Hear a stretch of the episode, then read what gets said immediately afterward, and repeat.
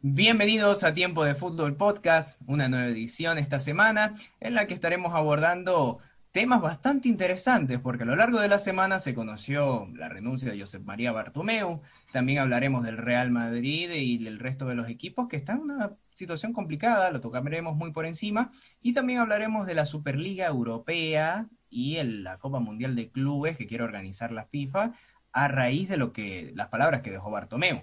Por supuesto, antes, están suscritos al canal, por favor suscríbanse, denle like, comenten qué le parecen los temas que, estamos abordando, también seguirnos en nuestras redes sociales, arroba eh, María Gilobé, arroba Daniel y arroba Luis Valor G. Sin más preámbulo, bueno, empezamos. Vamos a, presentar a, a, los panelistas que siempre están aquí conmigo. María Gilo, ¿cómo te va, María? Hola Luis, Dani, ¿cómo están? Pues muy feliz de estar aquí en un nuevo capítulo. Recordarles a todos nuestros oyentes que nos sigan en cada una de nuestras plataformas para que puedan estar al día de cada uno de nuestros capítulos. Y pues con muchas ganas ya de comenzar a desmenuzar cada uno de los temas que tenemos el día de hoy. Exactamente. También Daniel Montiel, ¿cómo estás Dani? ¿Qué tal Luis? ¿Qué tal María? Muy bien, eh, de verdad feliz y contento como siempre de, volver a grabar un capítulo más. Esta vez tengo unos vecinos que creo que están dando un concierto o algo parecido. Eh, pura emoción por aquí y así que todos felices, todos contentos porque mira, un concierto porque estamos grabando un capítulo nuevo. Así es. Bueno, vamos a entrar entonces en materia, vamos a hablar del primer tema que nos atañe porque es el, el más importante de la semana, si se quiere, porque renunció Josep María Bartomeu a la presidencia del Fútbol Club Barcelona. El día que estamos grabando se cumplió una semana ya de, la renuncia, o mejor dicho, se cumplió una semana de que dijo que no iba a renunciar, porque no había motivos para renunciar.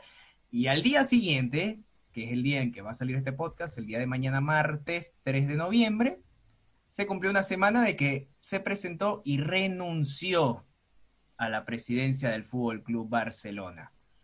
María, primeras impresiones, nada más con esto que es un preámbulo para, para ya lo que todos sabemos que es la presidencia de este señor en el, en el Club Laurana.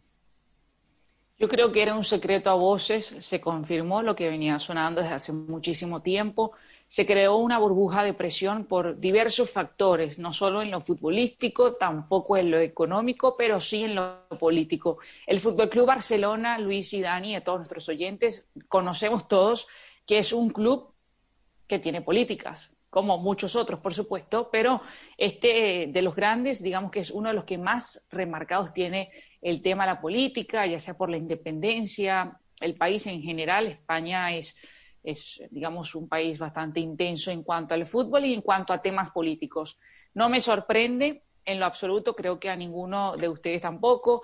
Lo que llama la atención es que creo que para resumir lo que ha sido la gestión de Josep María Bartomeu, es que un día anterior a la renuncia, diga que no iba a renunciar, que no tenía motivos para hacerlo y al día siguiente, al cumplir 24 horas, hace oficial la renuncia. Yo creo que esto, repito, define bastante bien lo que ha sido su gestión.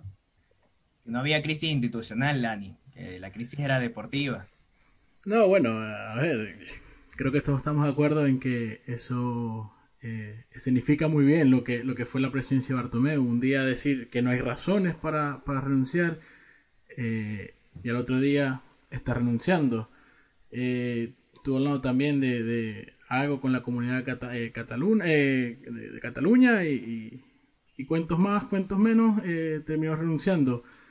Creo que no hay sorpresa. Incluso me atrevería a decir que más sorpresa era cuando dijo que no se iba, sin duda.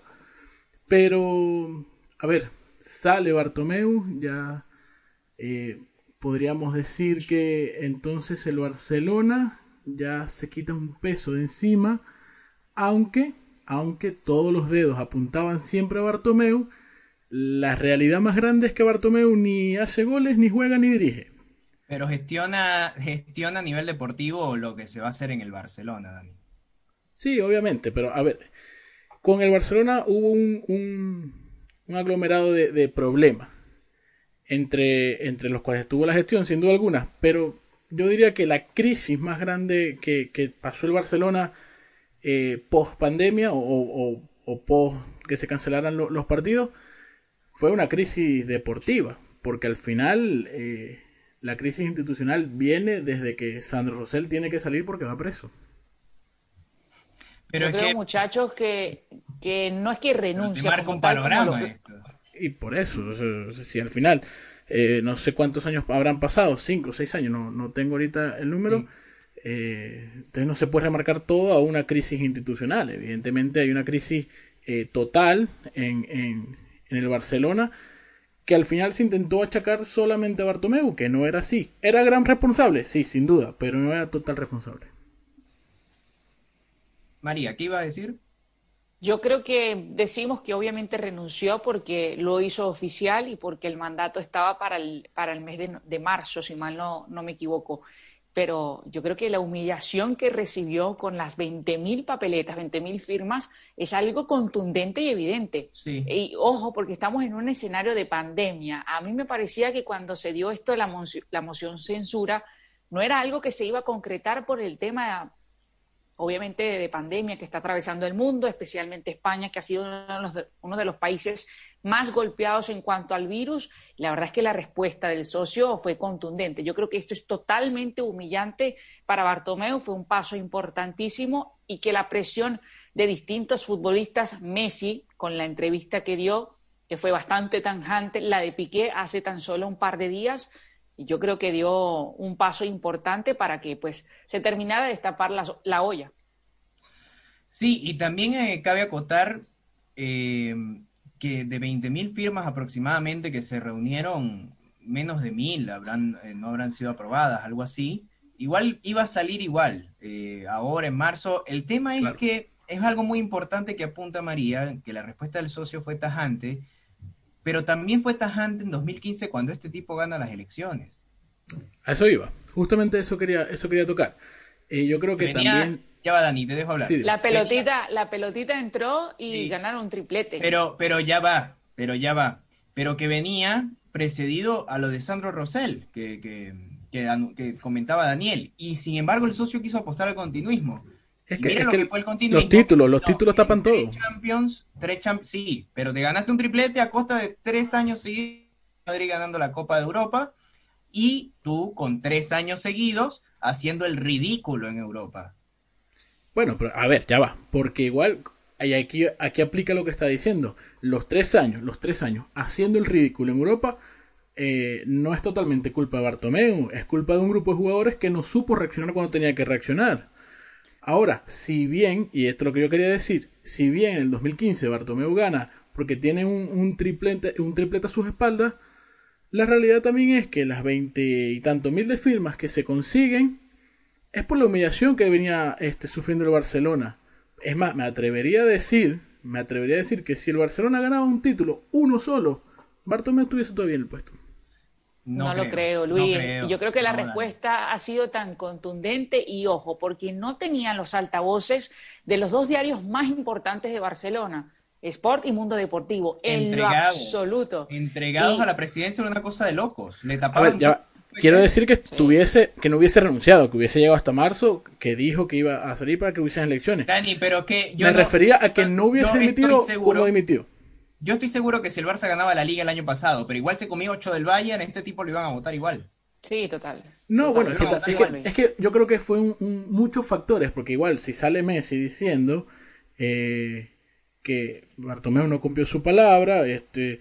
Messi salió a decir que se quería ir y no lo dejaron ir. Porque hay que, el extracto de la entrevista que da Messi es que yo me quiero ir y no me dejaron. Claro. Además de que eso es... También pone, también pone a Bartomeu como mentiroso. Pero es que lo deja en pésima posición. En pésima. Totalmente. y con toda la razón. Por eso insisto, eh, se juntaron diferentes factores que terminaron con la renuncia de Bartomeu. que en otras situaciones, que en otras situaciones, el Barcelona quizá ganando la Champions, el Barcelona quizá ganando una liga, no hubiese pasado si hubiese pasado, Dani, porque lo viene pidiendo la gente con el Barcelona ganando la Liga y ganando la Copa en los últimos años. El Madrid te levantaba la Champions. Claro, el Madrid te levantaba se tenía que conformar con la Liga y la Copa. Pero ¿qué pasa? Te hacía el ridículo en Europa. La gente no quería la Liga y la Copa, la gente quiere ganar la Champions. Pero es que precisamente, pero es que eso no es culpa de Bartomeu. ¿Y cómo que no es culpa de Bartomeu? ¿Quién gestiona? A ver, que el Liverpool, que el Liverpool, que, pero que el Liverpool te haga cuatro goles y el cuarto, eh, lamentable que estás viendo pajaritos preñados, no es culpa de Bartomeu. Que, que la Roma te remonte, que la Roma te remonte un partido porque no sabes reaccionar, no es culpa de Bartomeu. También se le quiere quitar la culpa a los jugadores. La derrota, de Anfield, la derrota de Anfield es la única derrota de las tres humillantes que tiene el Barça que se le puede achacar deportivamente a los jugadores. Porque el escenario les ganó y la de Roma. Y el otro equipo le, la de Roma también. No, la de Roma no tanto. La de Roma yo creo que no tanto. La de Roma yo, creo, que, la de Roma aún más. La de Roma aún más. Porque el Liverpool, si comparamos el escenario futbolístico de un equipo y otro, Liverpool era muchísimo más. Terminó siendo campeón la Roma, pues, era un, equipo obviamente mediano que dio el batacazo, el batacazo, del de la década, el batacazo de la década.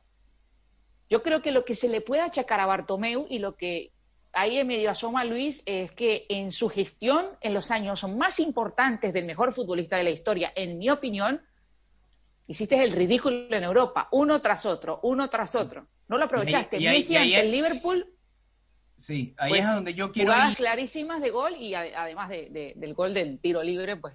ahí es donde yo quiero ir de la, de la planificación deportiva, porque...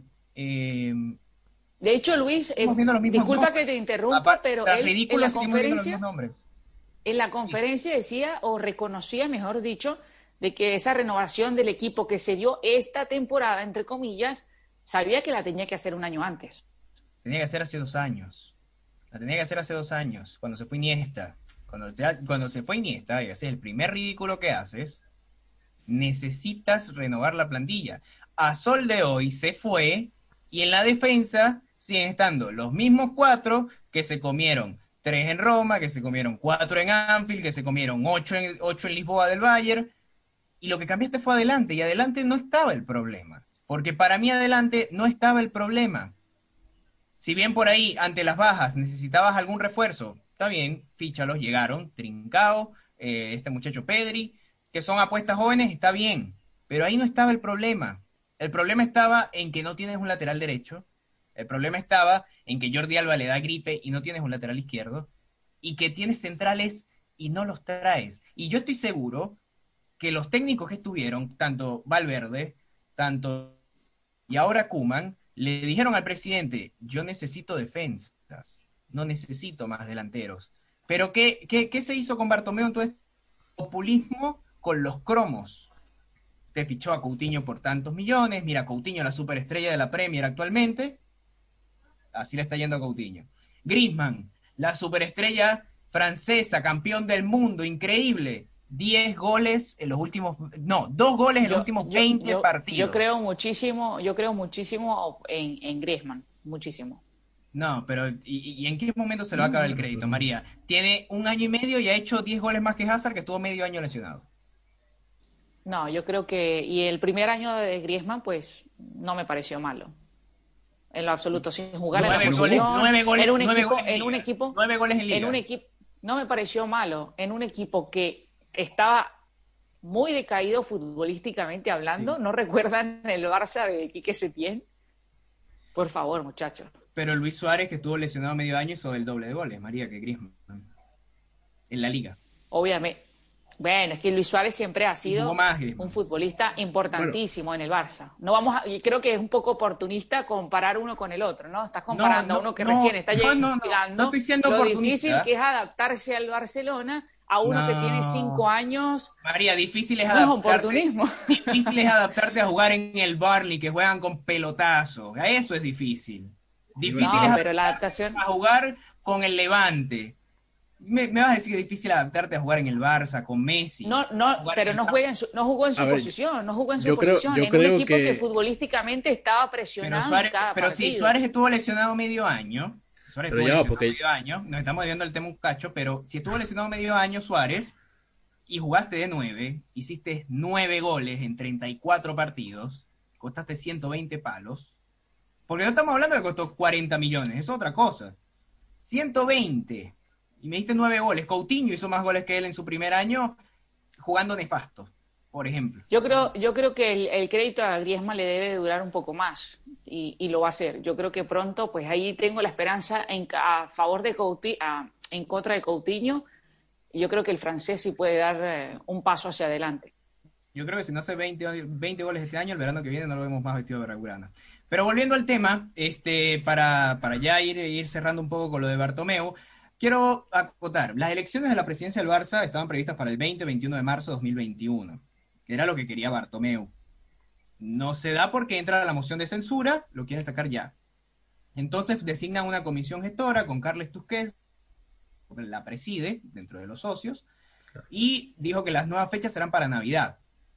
En Sport, por ejemplo, dicen que van a ser más o menos en enero, después de Reyes, seguramente, que es, la cuando se entregan los regalos en España, por eso entiendo que ponen eso así. Y los candidatos principales, por ejemplo, hay uno que está sonando bastante, que es Víctor Font, por ejemplo, que fue candidato a vicepresidencia con Maringla en 2010, cuando ganó Rosell, y presentó la plataforma Hacia el Futuro con Xavi Hernández, por ejemplo, como referencia en 2018. Está Tony Freixa, que se mismo, aunque no está de acuerdo con Bartomeu, pues ya que estuvo en ambas gestiones, Jordi Farré, que fue precandidato en 2015, no pasó el corte mínimo, pero, y esto es muy importante, fue el principal impulsor del voto de censura que sacó a Bartomeu de la Junta y a la Junta de la presidencia del Barça. Ojo, este fue el tipo que dijo, miren, vamos a hacer la moción de censura, no nos aguantamos más a Bartomeu. También está Agustín Benedito, que fue candidato a la presidencia 2020 y impulsó el 2017 que no fructificó, para, todos quieren presidir, al Barça. Claro, y está por supuesto el más importante, que debe ser el que más quiere el, hincha culé, que es Joan Laporta, que fue el presidente entre 2003 y 2010, eh, y quedó segundo en las elecciones de 2015, que a día de hoy el socio del Barça se debe querer matar de no haber votado por, por Laporta de nuevo en 2015. Entre otros candidatos, hay muchísimos más, pero bueno, estos me parecieron los más relevantes. Si el día de mañana, María, fuesen las, las presidencias, las elecciones presidenciales, si es mañana, tú eres socia del Barça y vas a votar, ¿por quién votas, por ejemplo? Y la misma pregunta lo va a hacer a Daniel, no te preocupes. Qué responsabilidad tan grande. Pero yo creo que Víctor Font dio hoy una pista importante para el, el que participó en gran medida pues para esta moción de censura decía de que, pues para los que no tuvieron la oportunidad de leer o escuchar la entrevista, decía que vería con buenos ojos que la porta se incluyera en la Junta en caso de ellos eh, salir vencedores. Yo creo que Font viene trabajando desde hace mucho tiempo, no solo desde este año, en vísperas de, las elecciones. Creo que tiene las papeletas de ser muy favorito, eh, siempre y cuando la porta digamos, no, no, no, no, no compartan la misma, la misma junta. Si lo hacen, pues le daría mucha más fuerza a Víctor Font. Si no, pues la Porta tiene las mejores papeletas. Eso es algo importante, porque se me olvidó acotar que el único de estos que no ha anunciado eh, su candidatura es la Porta. Entonces es bastante importante lo que apunta María. Se dice que se va a lanzar igual, ¿eh? Todavía no está. Lo más seguro es que se lance. Pero votaría entonces a Víctor Font si vos tuvieras la responsabilidad de votar mañana, digamos, por un presidente. Yo creo que votaría por la puerta si se, si se lanza presidente, porque por allí surgió un rumor de que traería de vuelta a Pep y me encantaría ver nuevamente a Pep en el Barça. Sí, pero Guardiola habló recientemente. dijo que no. Dijo, que no. Dijo que no, no, no daba más. Nadie sabe. sí, no, nadie sabe. Por ahí yo, yo veo más a Guardiola en un futuro próximo dirigiendo en Italia, porque creo que es la única liga grande que le falta. Eh, pero no estaría Guardiola no es un técnico que vaya a dirigir por muchos años, ya lo ha dicho en un montón de entrevistas. Claro, claro, por eso. Creo que, este año incluso, creo que lo dejamos deslizar en un programa anterior, que si no gana la Champions con el City, creo que este es el último año que lo veremos en, Manchester. Dani, si tú fueras hincha del Barça, socio, el socio culé número 99.999. Excelente, buen número. Exactamente. Y vas a votar mañana en las presidencias del Barça. ¿Por quién votas? Por Joan Gaspar para que no, no venda Messi. No, no. no, no. Es peor que esto que se va a ir. Mira, yo la verdad yo no voy a pensar como, como socio, voy a pensar como, como lo que pensaría un hincha. Eh, yo creo que por, por lo que fue, por lo que dejó, que yo, mira, tengo mis diferencias con la porta, eh, pero yo creo que ganaría la porta. Si se lanza, si se termina lanzando, creo que ganaría eh, de largo, diría, porque tiene un precedente bien importante, tiene eh, triplete, tiene el sextete, tiene eh, quizás al mejor Barcelona de su historia, a uno, a uno de los mejores equipos de la historia, claro. Ahora yo me gustaría verlo porque cuando, cuando la porta... Eh, lo que se le achaca a la porta, disculpa que te interrumpa, lo que se le achaca mucho a la porta es el tema económico del club cuando él era presidente. Exacto, eso mismo. Cosa que hoy en día el Barça está delicado con el tema económico. Sí, de hecho, Carles Tusquet eh, dijo que tienen que, conversar con los jugadores, que tienen que rebajar de salario, que no están, no están cerca de la quiebra, ni mucho menos, ¿no? Pero, pero que igual tienen que hacer, tienen que hacer reducciones importantes. Y ahí es donde me gustaría ver también a la porta, ver como la otra cara. Si estuvo en las buenas. la, porta tiene, la porta tiene una espalda más grande. A ver, por eso dije que me gustaría ver cómo llevaría al Barcelona eh, en otro escenario. Yo votaría por la puerta por, por, lo que fue, por lo que dejó y, y, más que nada por eso, por curiosidad de cómo tomaría este Barcelona y sobre todo, eh, y creo que cualquiera que vaya a ser elegido eh, va a ser el mayor reto, es hacer que Messi se quede. Yo, creo que el reto de todos es hacer que Messi se quede, porque yo insisto, como lo dije en el primer programa, lo vuelvo a decir ahora que es el sexto, para mí Messi al final de temporada se va. Yo creo que si la Porta, yo creo que si la Porta gana las elecciones, Messi se queda. ¿eh? Es que yo no, yo no veo que se vaya, especialmente porque Piqué ahí dejó en la entrevista que dio hace un par de días, dejó entrever pues que se estuvo conversando con Leo en, en toda eh, esa bomba que surgió con Messi, su posible marcha. Yo no veo que se vaya me cuesta verlo. Ahora con, con esta junta fuera, pues muchísimo más. A mí me parece también que habló muy tarde, Piqué.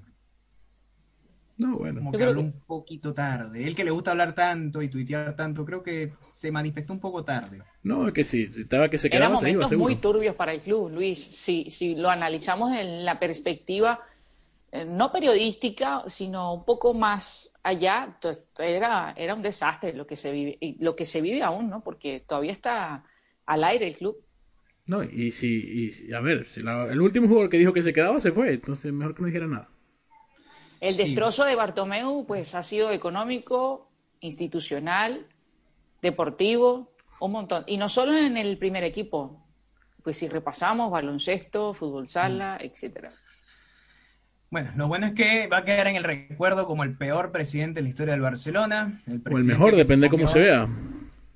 No, para el Madrid seguramente es el mejor presidente de la historia. El Florentino debe estar más triste que, que, nadie con esta noticia. Vamos a pasar entonces al siguiente tema que tiene que ver algo con esto y quiero es algo que quiero tocar bastante rápido porque la verdad es que no, no es algo que vaya a ser fructífero por lo menos en el tiempo a corto plazo.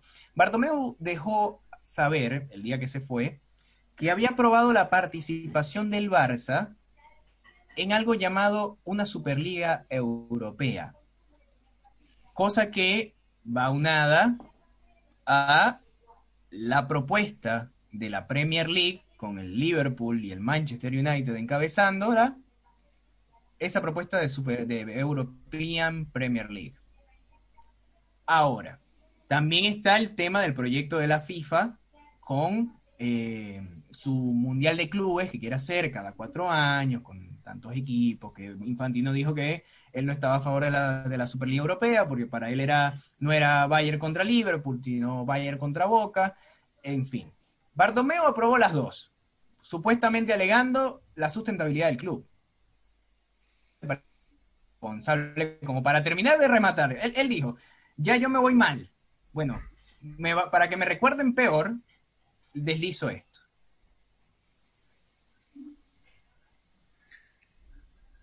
bueno, eh, a mí me haría mucha ilusión, ¿verdad? Una liga europea donde estén los mejores. A mí me haría mucha ilusión, o sea.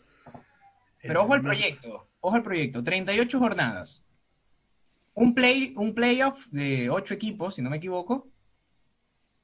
lo que quiere decir que la jornada de último, ¿qué va a jugar si no hay ascensos, no hay descensos, no hay nada? Eso, eso en teoría está por verse. Según he estado leyendo del tema, pues eso podía aplicarse, ascenso y descenso. Eso, eso iba a mencionar. A mí me gustaría ver un formato tipo National League, que también se hace en Europa. Eh, me parecería bastante interesante. Eh, te digo, más ilusión. Y yo creo que a cualquier persona le haría ilusión. Eh, constantemente ver partidos importantes, partidos buenos. Y obviamente me gustaría que hubiese un, ascenso y descenso que le daría más, más caché, por decirlo de alguna forma, ¿no?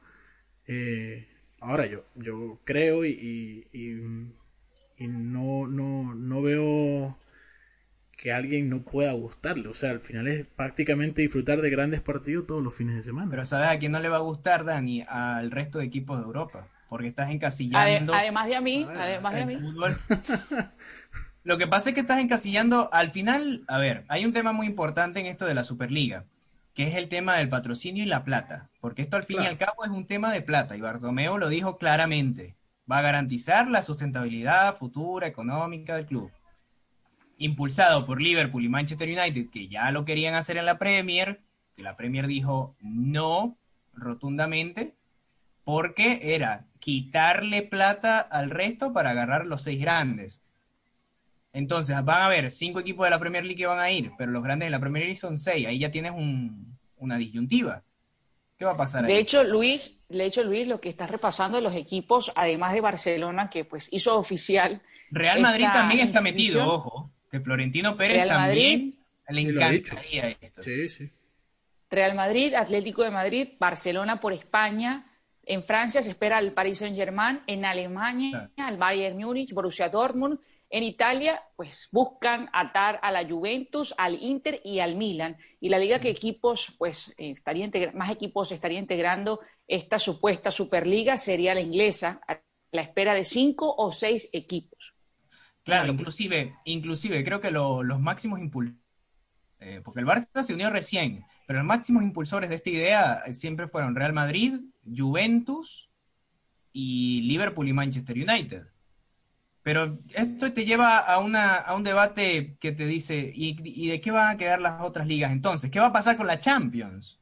Porque una Superliga Europa te elimina completamente del mapa de la Champions. A ver, yo, yo, eh, a ver, yo no, no, yo lo que soy es, periodista, ¿no? Yo no soy ni, ni organizador ni nada de estas cosas.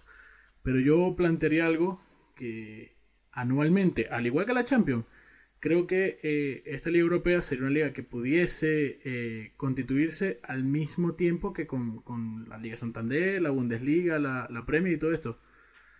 Pero Dani, tienes que eliminar copas, tienes que eliminar... Y a eso iba. Yo prefiero eh, que se enfoquen más, por ejemplo, voy a, poner un ejemplo, ¿no? la Liga Santander, que anualmente se clasifiquen, igual que la Champions, los cuatro primeros, ¿no?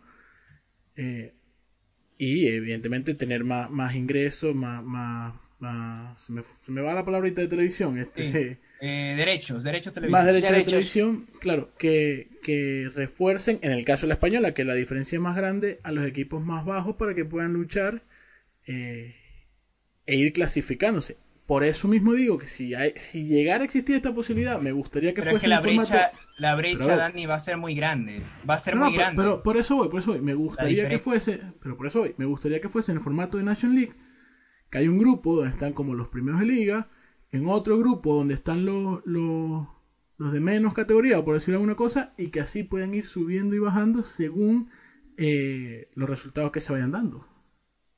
A eso me refiero. Claro. Lo que pasa es que... No sería, no sería una locura tampoco. No, pero hay un caso muy importante también, Dani, que es este tema de, los jugadores, o de los equipos, mejor dicho, que por ejemplo el Atalanta. El Atalanta jugó su primera Champions el año pasado. Y en esta está jugando y está dejando buenas impresiones y es un equipo que gusta.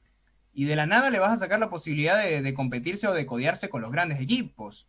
No, pues por eso digo, no, no, no seleccionarlos de inmediato, sino que por clasificación. Pero es que no va a pasar, pues lo que ellos quieren es. No, no va a pasar. Quieren a los grandes, a los cocos. Claro, quieren a los grandes y colocar incluso la Superliga Europea jugarse los fines de semana y las ligas locales entre semana. No, por, eso planteo, por eso planteo otra forma. Ya le disminuye mucha plata a los clubes pequeños y no tienen una forma de crecer. No, no, pero, por eso lo planteo de otra forma. No que siempre estén los mismos 20 equipos, porque así tampoco es justo. Eh, pero sí buscarlo de una forma diferente. Por eso te digo, a mí, a mí personalmente, el formato de, de National League me parece que sería un muy buen formato. Y creo que puede salir todo beneficiado. Porque estamos viendo que en Europa, eh, desde España que, o Alemania, que puede ser ahorita de, los más top, hasta Hungría, eh, siempre tiene un avance constante. Por eso a mí ese formato me, me gusta y, me parece más que razonable. A mí me gusta el formato del Mundial de Clubes de la FIFA. Y ya no, bueno, pues sería una vez cada cuatro años. se juegue un mes. Bueno, a mí me gusta lo que tenemos y listo. Sí, por eso. Muy, muy conservadores, muy conservadores para mi gusto. Bueno, pasamos al último tema que vamos a abordar el día de hoy, que es dar algunos resultados de, los partidos más interesantes de la jornada de Champions League de martes y miércoles. Primero eh, hablaremos de, eh, bueno, Real Madrid-Inter. Eh, María, si el Madrid no gana, bien complicado lo va a tener ahora. Yo creo que va a ganar y, y bien. El Madrid en la Copa de Europa siempre emerge entre las tinieblas. 3 a 2. 3 a 2. Dani, ¿cuánto, cuánto gana Madrid? Eh, mira, yo creo que pierde 1 a 0 y se complica la vida. Y, pero, pero, pero, y lo firmo ahora, el Madrid va a pasar. Va a pasar. A mí pasa. Ante todo. Si pierde, si pierde, si pierde contra el Inter el primer partido, no pasa. Ajá. Eh, debe estar cruzando los dedos que entre los otros dos, el Shakhtar y el Mönchengladbach, pues no sumen de a tres. No, es que le ha beneficiado que los otros no, no tampoco dan pie con bola. Para mí terminará pasando. Y, y si el Madrid llegara a ganar la Champions, yo me paso la máquina. Cero, me paso. Uh. Ahora igual. Eh, María, Atlanta-Liverpool. 2 a 2, empate. Lluvia de goles. Dani. 1 a 0 para Atlanta. Partido aburrido. 4 a 4 queda. Empate con goles hasta de los arqueros. Va a jugar hockey. María, eh, Barcelona, Dinamo Kiev. 2 a 0. Barcelona. Daniel. Eh, bueno, si, si no termina perdiendo el, el Kiev por forfait, eh, 700 a 0 del Barcelona. Creo que la va a pasar por encima. Sí, tiene varios positivos de COVID, pero... No, y varios no, media plantilla. y bueno, el Shakhtar también tenía media plantilla. Sorprendió al Madrid. Ojo. Por eso yo creo que van a empatar en este partido. No, es que mira, eh, si se llegase a, confirmar algún positivo en, la mañana de mañana, que supongo que tendrán otro resultado, eh, pueden suspender el partido. Ojalá que no. Eh. ya ya empieza a, suspender partido y, se pone complicada la cosa. Leipzig contra PSG, María. Bonito partido. Creo que el, el Paris Saint Germain 2 a 1. Sí, sobre todo Dani, porque el Leipzig viene de caer goleado contra el Manchester United en casa, así que ¿cómo, cómo lo ves tú? Yo lo veo, no sé, lo veo parejo. Creo que termina en un empate, un 2 a 2, ¿por qué no? Yo, porque si cae el Leipzig, pues está casi al costado. Sí. Está eliminado. Sí. Y si sigue sumando el United, ni te digo. Sí, por eso. Y aparte el United va a jugar contra el rival más débil del grupo. No me acuerdo quién es ahora. Creo que es el turco, el equipo turco. Este, con el PSG. El PSG para mí va, a ganar el partido tranquilamente y va a condenar al Leipzig a la, Europa League. Eh, bueno, pasamos entonces a, a, lo último que sería la firma de María Gilo. María, te escuchamos. Creo firmemente que nos están cambiando cambiando el mundo del fútbol. Cada vez lo modifican con distintos torneos. Hoy en día es muy complicado imaginar que un equipo como el Estrella de Belgrado, el PSB, el Olympique de Marsella, por poner unos nombres, puedan ganar la Champions. Pero eso sí, siguen inflando a los grandes, a los de siempre. Real Madrid, Barcelona, Juventus, Manchester United, Liverpool. Cada vez se siguen adueñando no solo en la parte económica, sino de los mejores futbolistas del mundo. Todo esto creo que le hace muchísimo daño a los equipos menores, a los equipos de media tabla para abajo, que creo que al final, si se llega a dar esta Superliga, creo que la UEFA implementará un torneo de equipos medianos, pero esto va a tocar muchísimo la Champions, el espectáculo que viene dando la Copa de Europa. Todo esto por temas políticos, porque Seferín e Infantino no se están llevando del todo bien. Son rumores que vienen no solo de ahora, sino desde hace varios años. Quieren repetir la Copa Campeones del siglo XIX. Una locura. Estoy totalmente en desacuerdo con esto. Creo que están poco a poco dañándonos el fútbol que venimos conociendo. Si hacemos memoria, en cada cierto tiempo implementan un nuevo torneo, un nuevo formato, nuevas reglas en la tecnología. ¿En qué quedará todo esto en los próximos años? Ojo, esto de concretarse será después del Mundial de Qatar, después de la final que será el 18 de diciembre. Por tanto, a mí me preocupa muchísimo que pueda darse esta Superliga y creo que será, sería un, un golpe durísimo para la UEFA, durísimo creo muy difícil que puedan levantarse si se llega a concretar este torneo, así como también creo que los clubes grandes, Real Madrid, Barcelona, Paris Saint-Germain, Juventus, Inter, Milan, los que ya mencionábamos anteriormente, van a duplicar sus plantillas. Este torneo será tipo la Euroliga en el baloncesto. Tiene un ejemplo perfecto y creo que es el que van a intentar imitar. Así que me, queda muy me quedo muy preocupada con, con este fulano torneo si bien tendremos un partido interesante por semana, no me termina de convencer. Termino muy preocupada con, este supuesto torneo. Y sí, la verdad es que, es algo que, que nos deja, como ya lo conversábamos, porque va, e, es reducir a los equipos pequeños a que no existan más. Y es que termina, termina haciéndoles muchísimo daño porque los grandes que ya vienen inyectándoles muchísimo dinero, no solo por ganar las ligas, no solo por los derechos televisivos, no solo por participar en Champions y llegar a instancias finales o ganarlas, ahora muchísimo más con este torneo. Y es que si se adueñaban antes, muchachos, de los mejores equipos, de los mejores jugadores del mundo, ahora con estas cantidades de dinero que suenan, pues muchísimo más. El fútbol va a estar reducido a 20 terminan queriendo los grandes